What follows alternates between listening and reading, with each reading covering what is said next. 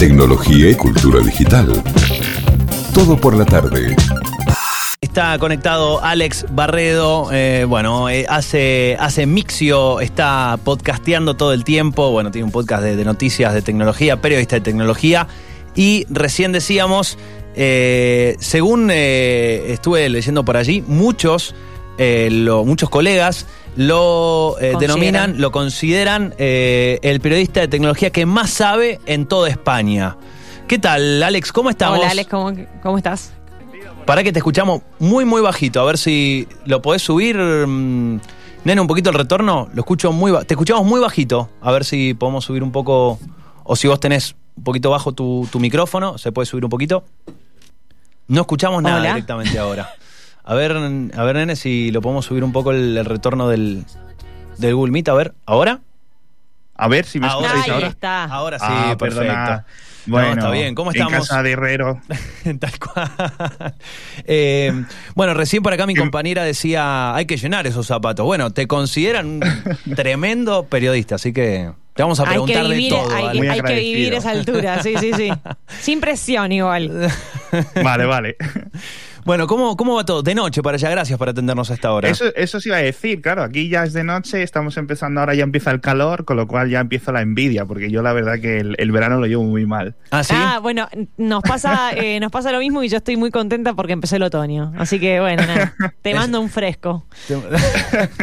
Eh, linda echada en cara esa. Bueno, eh, Alex, la verdad que había un montón de cosas en este. Usualmente, como, como te comentaba mientras íbamos organizando esta charla, eh, nos encanta poder ir teniendo diferentes entrevistas con colegas, otros periodistas de tecnología, y empezar a conocer sus puntos de vista. Y, y la verdad que es interesante entender también cómo, cómo es, es tu laburo y tu perspectiva desde España, teniendo en cuenta que, digo, la, la, la, la- la actualidad hoy hace que, que un celular que se presenta en España muy probablemente llegue a la Argentina casi en simultáneo. Digo, ya tal vez no existen a- en un extremo esas diferencias, pero muchas veces es como que eh, sí vemos allá, en, en algunos casos, como el futuro de lo que puede llegar a pasar acá, ¿no? En cuanto a tendencias, a veces sucede en cuanto a, regulaciones. Y algo que me interesaba charlar con vos y, preguntarte era, eh, ¿cómo, ¿cómo evaluás y cuáles son, qué- cuáles son los procesos que hoy están sucediendo en España y en Europa respecto a regulaciones y intentos de límites o, o controles que se le están intentando hacer a las, a las big tech, ¿no? A las grandes empresas de tecnología, eh, grandes como digo, redes sociales, eh, Facebook, eh, Twitter, Google, Apple. Eh, hay una, una lucha, una puja fuerte. ¿Qué es lo que está pasando? ¿Cómo evalúas vos de, de cómo se está llevando este proceso? Pues se está llevando un poco, pues como muchas veces cuando se meten los políticos, que se meten tarde o no saben muy bien por dónde meterse, pero yo creo que las intenciones son buenas, en cierto sentido, ¿no? Y, y, eh, parece que de momento la Unión Europea, que es, digamos, la que capitanea eh, en este sentido al, al resto de los países aquí en Europa, porque los países independientemente, bueno, pueden tener algunas regulaciones más o menos fuertes, como es el caso de Alemania, pero en general esto se lo, lo defieren a, a Bruselas, ¿no? Y hay dos partes, yo creo. La primera es de privacidad. Esto yo creo que es la, la gran historia de los últimos dos, tres, cuatro, cinco años, que es lo que se hace con nuestros datos, qué es el concepto de los datos, porque, oye, sabemos qué son nuestros datos personales, pero no sabemos cuando decimos, oye, Facebook vende tus datos. Facebook no vende tus datos. Facebook lo- lo- se los queda para ellos. Entonces, eh, es un poco difícil, eh, un montón casi de, de- de elementos filosóficos. Y por otra parte, lo que se está intentando también poner cota es eh, al abuso de posición dominante. Es decir, claro, cuando una gran empresa tecnológica, eh, que digamos hay como cinco, sigue comprando otras compañías y sigue sacando otros productos y los ves que siguen intentando destrozar a la competencia o llevarse las cosas para su terreno, siempre lo que acabamos es con muchas menos opciones. Lo hemos visto con los teléfonos móviles, que básicamente tenemos dos colores.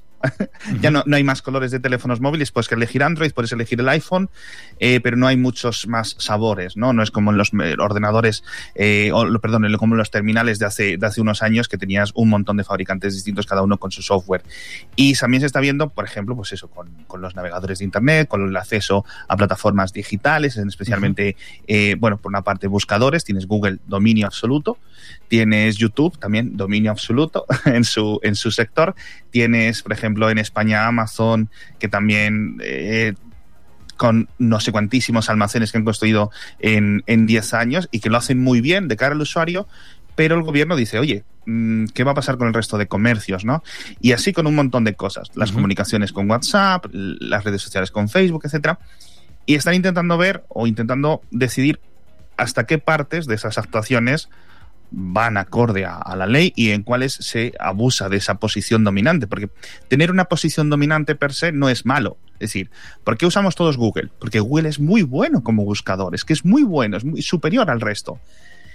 Eh, hasta ahí habría que ponerle alguna trampa o algo a Google para que no pueda crecer más. Pues a mí no me parece bien. Ahora, tenemos que ver si Google en el futuro, cuando le salga un competidor como buscador, no utiliza Android o no utiliza su navegador, etcétera, para dirigirse las búsquedas, uh -huh. o no utiliza el navegador Chrome o el, los sistemas operativos Android para, por ejemplo, eh, mover más anuncios hacia sus redes de publicidad, ¿no? que al final es donde gana el dinero. En el caso de los iPhone, muy parecido. Queremos ver si Apple hace bien en limitar las zonas en las que se puede distribuir las aplicaciones. Los desarrolladores querrán poner aplicaciones uh -huh. en los iPhone, en los iPad, etcétera, como las ponemos en nuestro ordenador, que las podemos descargar de cualquier parte, ¿no? Los videojuegos ahora yo creo que es el, el caso más, más especial. Y básicamente los reguladores tienen que ver, y los legisladores, mejor dicho, tienen que ver, oye, esto que se está haciendo es bueno para el mercado, es bueno para los consumidores, en, que son dos preguntas parecidas pero que no son la misma, y a partir de ahí pues decir, oye, pues vamos a cambiar claro. las leyes que hay, porque si no, en, dentro de unos años lo vamos, lo vamos a sufrir, claro. Ahora, eh, ¿es una, una demanda o, o una, um, un, un, digamos, un avance de, de, la clase política de los dirigentes políticos y de diferentes sectores? ¿O también hay una demanda o un interés mayor creciente en, la, en las comunidades? De las personas que están diciendo, bueno, bueno, a ver qué pasa con mis datos. Eh, yo soy soberano sobre mis datos. Si quiero, quiero de pronto eh, hacer un, un, una, como se le dice, una eliminación de, de, de mis perfiles, uh -huh. el derecho al olvido. Eh, ¿Es una demanda por parte de la comunidad o todavía no está tan presente? Porque eh, es algo que se está hablando mucho, cada vez se habla más, pero entiendo que eh, así Todavía como es muy pasa, abstracto, en, es como... como pasa en España, también acá en Argentina, hablan muchos eh, muchos conocedores del tema, pero tal o, o en militantes. el uso todavía pero los ciudadanos, no se capta claro, la importancia. No tanto. ¿Cómo, cómo está eso, en, digo, en España mm. o cómo lo notás vos? Aquí la ley de derecho al olvido fue desde que se empezaron en algunos casos más polémicos, ya hace años, eh, siempre ha dado mucho que hablar. Uh -huh. Y yo creo que los casos van a ser muy similares en todos los países. Lo típico, alguien hizo algo malo en el pasado y utiliza esta ley de derecho al olvido para desaparecer de los motores de búsqueda, con lo cual podemos entender que tiene un derecho a, a ser un ciudadano privado de la calle, etcétera, y los jueces suelen darles la razón, ¿no?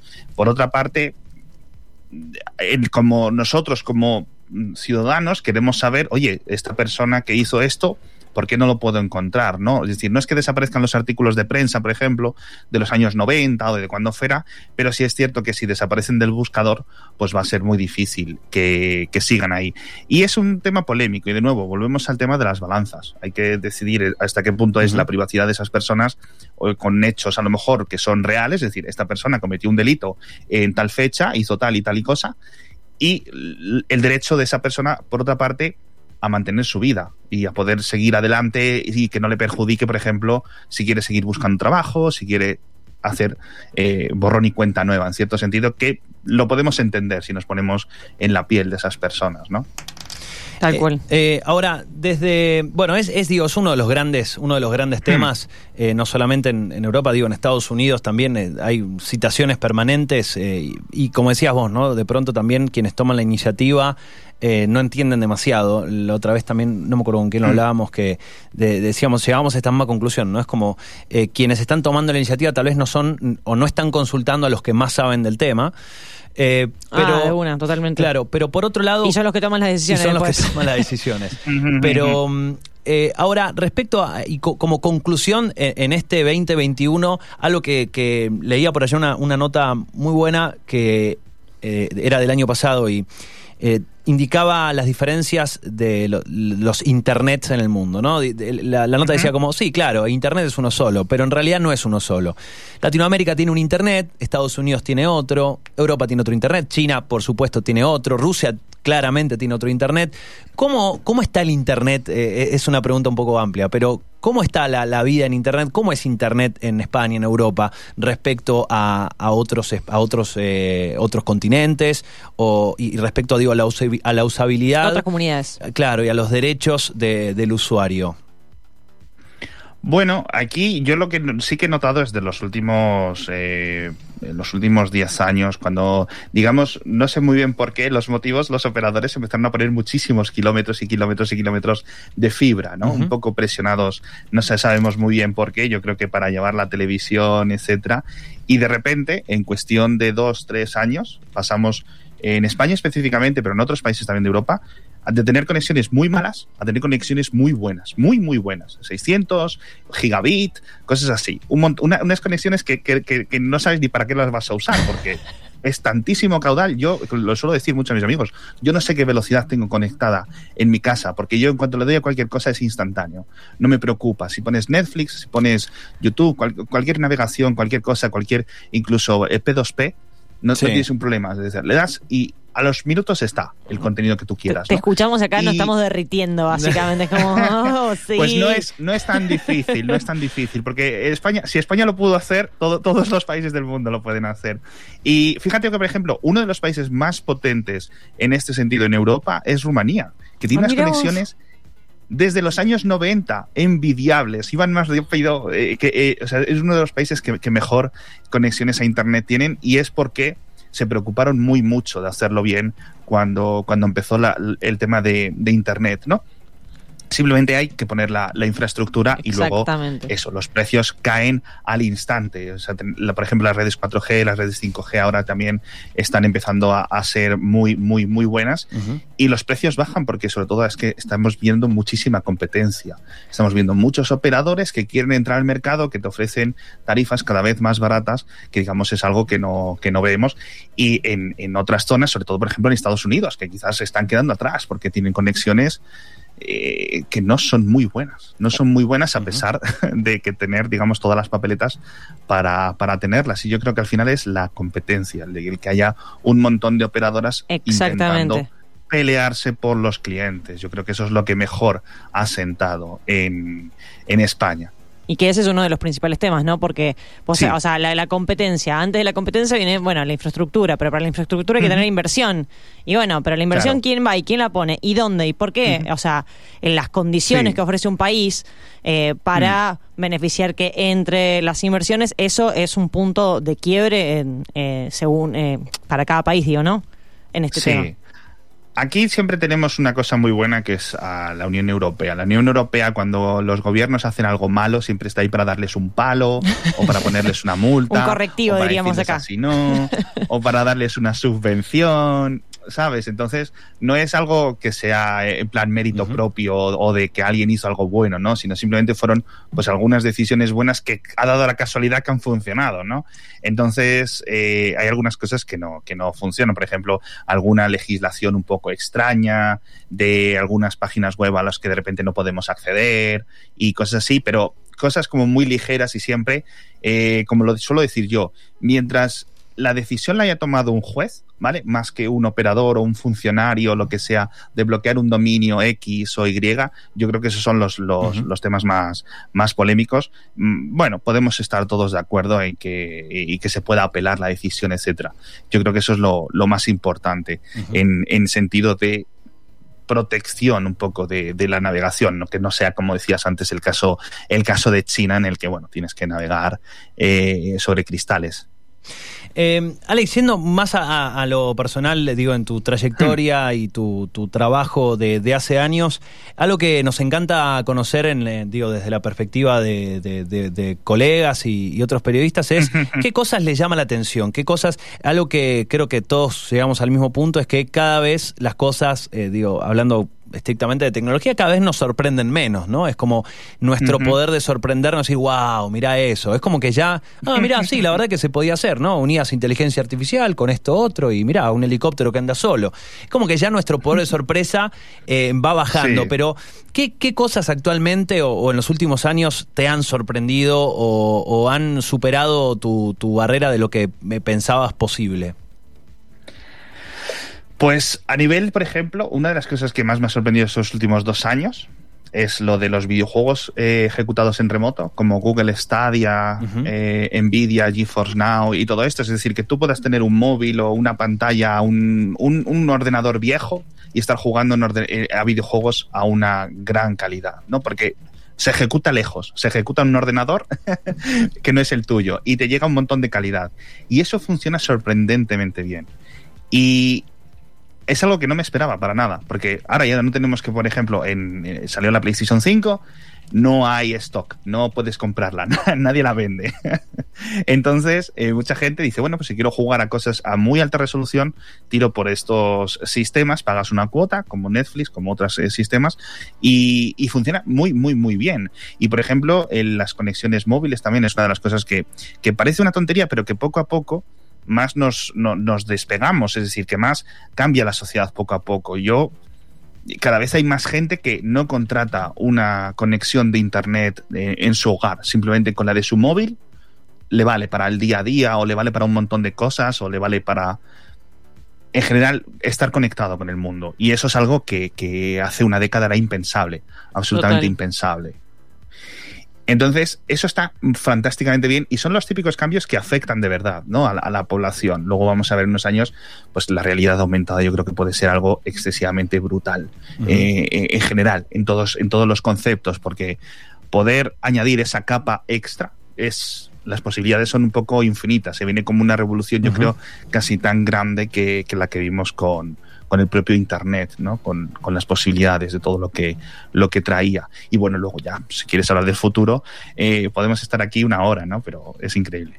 Ese, esto de la realidad aumentada, ¿no? Y también cómo de a poco, el, hmm. otro día hablábamos de, del Oculus Quest 2, cómo ha bajado los costos y le ha, le ha, puesto un, límite allí a que de pronto, incluso en Argentina, con una moneda tan devaluada y con lo difícil que es comprar, sea dentro de todo accesible. Estamos hablando de, de un producto que sale realmente, digo, no quiero decir barato, pero está mucho más accesible. en comparación con la competencia, sí, Exacto. obvio. Exacto. Y, ¿qué pasa con la... competencia? Claro, ¿qué, pasa eh, allá? Digo, ¿es, es eh, cada vez más frecuente un casco de realidad virtual en una hmm. familia, digo, como, como en un centro de entretenimiento?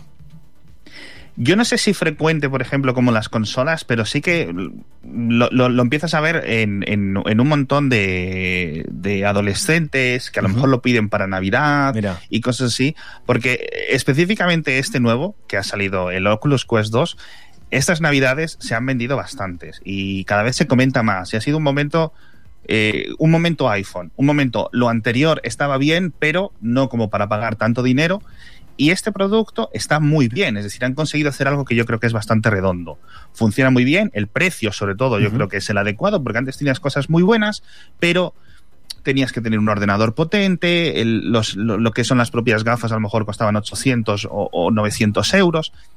Era para muy poca gente, muy poca gente. Y lo ves en las cifras de los videojuegos que se vendían en, en el software, que realmente no. Entonces llega esto que son 300, 350 euros y, tiene los juegos incorporados y no necesitas un superordenador y va, a su, a su, va por su propia cuenta y yo creo que, mm, lo que es el propio uso el, es muy sencillo.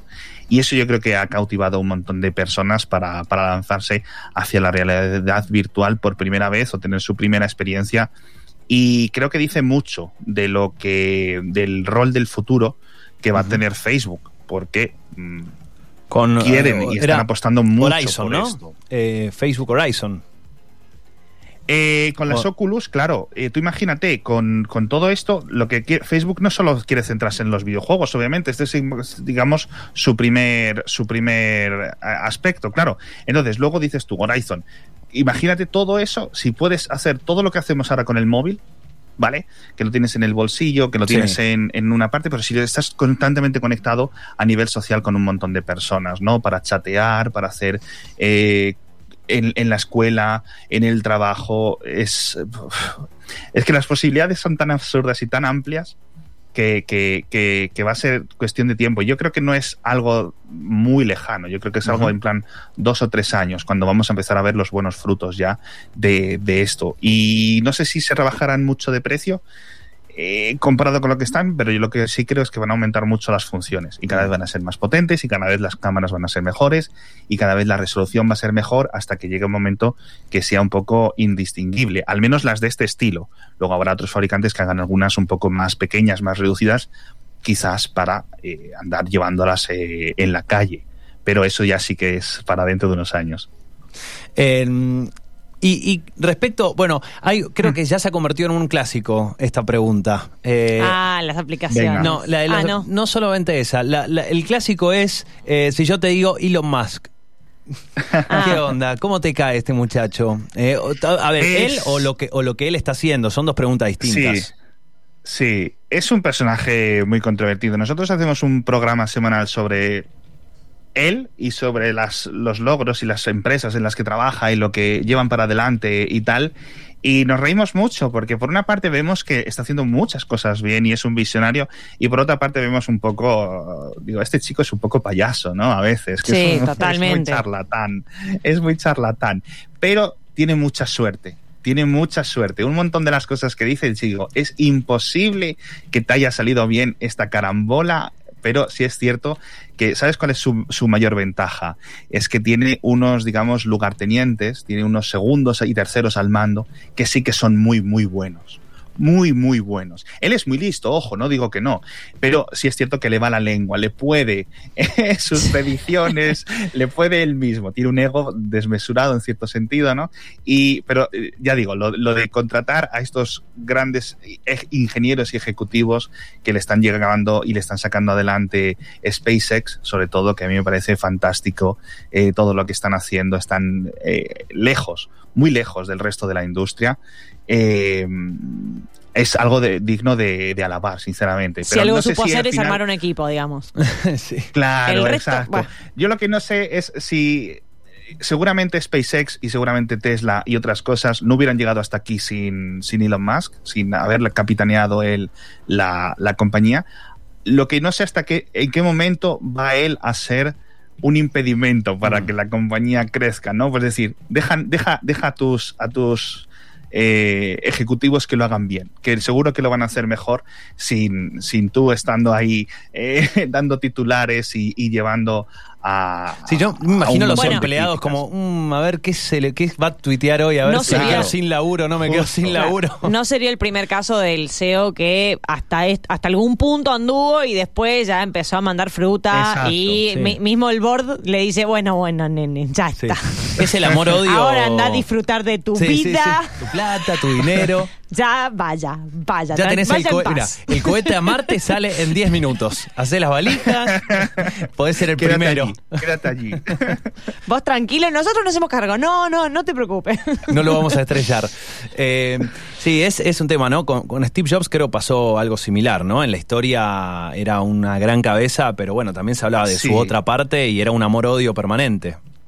Sí, bueno, Steve Jobs yo creo que era más un filósofo sí. que, que, una persona de tecnología y hizo un montonísimo de cosas bien. Yo creo que al final aquí él, él, él es una persona mucho más privada. El problema de Elon es que todo lo que hace lo hace en público. Totalmente. Y muchas cosas otras, a lo mejor otros grandes mentes o a lo mejor otras grandes referencias de, del mundo tecnológico piensan las mismas cosas pero no lo dicen y como no lo dicen pues pensamos que son más listos de lo que realmente son, ¿no? Imagínate todos en nuestra casa, si nos callamos todo, pues siempre parecemos más inteligentes, ¿no?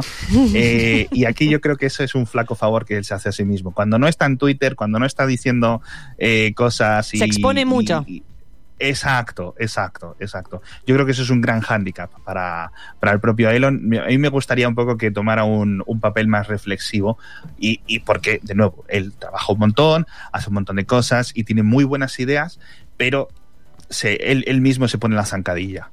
Claro, quedan opacadas y, y se presta a la crítica cuando en realidad todo el trabajo, lo- los desarrollos que está llevando a cabo son súper válidos, pero quedan opacados por la boludez que dijo, perdón la palabra, pero la boludez que dijo en Twitter. Exacto. Es, es, ese es el resumen perfecto, tal cual. Eh, bueno, estamos, eh, recuerden, ¿no? Hab- hablando con eh, Alex eh, Barredo, eh, sigan, síganlo a él, síganlo en, en Mixio también. Eh, se van a enterar eh, todas las novedades, eh, no solamente digo puntualmente de, de España, sino una cobertura realmente global de, de lo que está pasando en, en el mundo de la tecnología. Y, y ahora sí, llegando a- al final, Alex, así no, no se te hace tan tarde, porque hay, hay muchas horas de diferencia ya con España. Pero las dos últimas, sí, una y una que tiene que ver con eso que pensa, que parecía que iba a funcionar y, y como el Blu-ray, ¿viste? Todo decía, no, Blu-ray, Blu-ray, ahora quedó como reservado a un nicho muy exclusivo. Pero eso que iba a funcionar y no está funcionando o no funcionó. Recién hace un ratito veníamos charlando de lo que pasó con, con los, los foldables, ¿no? Los, los teléfonos plegables. Siguen estando en el mercado, pero será una transición hacia una nueva manera de ver la tecnología, sí, no. Digo, es un ejemplo. ¿Qué, según tu, tu perspectiva, cuál es esa tecnología de la cual se habló tanto y cuando salió o todavía no salió y está por salir, no va a ser o no es lo que tal vez se, se, hizo el hype, ¿no? Uh, déjame pensar porque seguro que seguro que algo se me ocurre, pero lo de los teléfonos plegables yo creo que sí va a tener. Eh, yo creo que de momento estamos viendo muy pronto. Yo creo que la- las cosas que están saliendo en que salieron el año pasado, como el- Galaxy Fold 2, Sí. eh, son muy caras, son una, Sí. una, una cosa loquísima de, de dinero. Pero yo creo que tienen buenas ideas y yo creo que hay un espacio. No creo que todos los móviles en el futuro sean plegables, pero yo creo que uno de cada cinco, uno de cada siete, seguramente sí, a medida que vayan bajando de precio, porque tienen, yo creo que algo, algo, algo interesante. Y sobre cosas que no llegaron a triunfar, uff, déjame que piense, porque es un poco complicado. Es una pregunta, ay, ay, ay, ay, ay. No lo sé, dame alguna pista, dame alguna pista. Eh, a ver, digo, de pronto, eh, por ejemplo, allá eh, se está hablando de, de- digo, a ver, por un lado, los, los celulares, digo, vehículos autónomos, 5G, Ah, digo, bueno, son, cierto, son diferentes perdón, cosas. Si la tenía a huevo. Claro. Mira, llevo escribiendo de vehículos autónomos tantos años, tantos años, y todo se- y, yo- y ya dejé de escribir eh, tomándomelo casi en serio, porque era todo en dos años. En do- años, en dos años nadie va a Es como, conducir es como la inflación en Argentina, en dos años. No, la, la inflación cumple, La inflación, sí, sí, sí. lamentablemente. Y, y es en dos Tenéis- años, pero tenéis que- nunca llegan los tenéis dos que pedir- años. Tenéis, tenéis que pedir acceso al euro. Tenéis que decir, oye, nos metemos el euro, que eso, al final la, la inflación en España la, la solucionamos, la solucionamos así, quitándonos la moneda nuestra. Y bueno, y con si los nos autos. mandar, bueno, nada, no, sí. no lo rechazaríamos, tampoco, lo vamos a Eh, rechazar. Y, y es eso, ¿no? El- con, con los autos, bueno, los, los Tesla, no sé qué, qué tanto mercado tienen allí, pero, Sí. Pero digo, es algo que, que todavía no termina de explotar, Mm. digamos. No, absolutamente, es muy complicado. Se han ido dando cuenta, claro, que, que habían desarrollado ya en 2014, 2015, cuando tú ves en retrospectiva lo que prometían los ingenieros y los ejecutivos de estas empresas, eh, habían solucionado el 99% de los problemas. Es que realmente habían solucionado el 99% de la conducción autónoma. El problema es que ese 1% final y el 0,1 restante son incrementalmente y exponencialmente mucho más complicados. Entonces, eh, pecaron un poco de optimismo, porque cuando tú tienes un programa, una aplicación del móvil, un desarrollo de software normal, y has hecho el 99%, pues oye, con que le eches un rato más, con que le eches unos meses, un, un par de años, ya lo has acabado. Y con esto se han dado cuenta por algún motivo que no, que no, no consiguen. Acabará llegando, ¿vale? Sí. soy un firme creyente en que acabará llegando, pero de momento los dos, digamos, eh, estilos que más compañías están moviendo es el tema de que se necesitan muchos sensores, muchísimos sensores para poder Claro. hacerlo bien y tienes que medir las cosas y, y los bordillos y los coches, eh, no son los que puedes ver tú como conductor con tus propios ojos, sino coches 50 metros más adelante, 50 metros más atrás, calcular las velocidades, calcular las intersecciones y los humanos conducimos muy mal.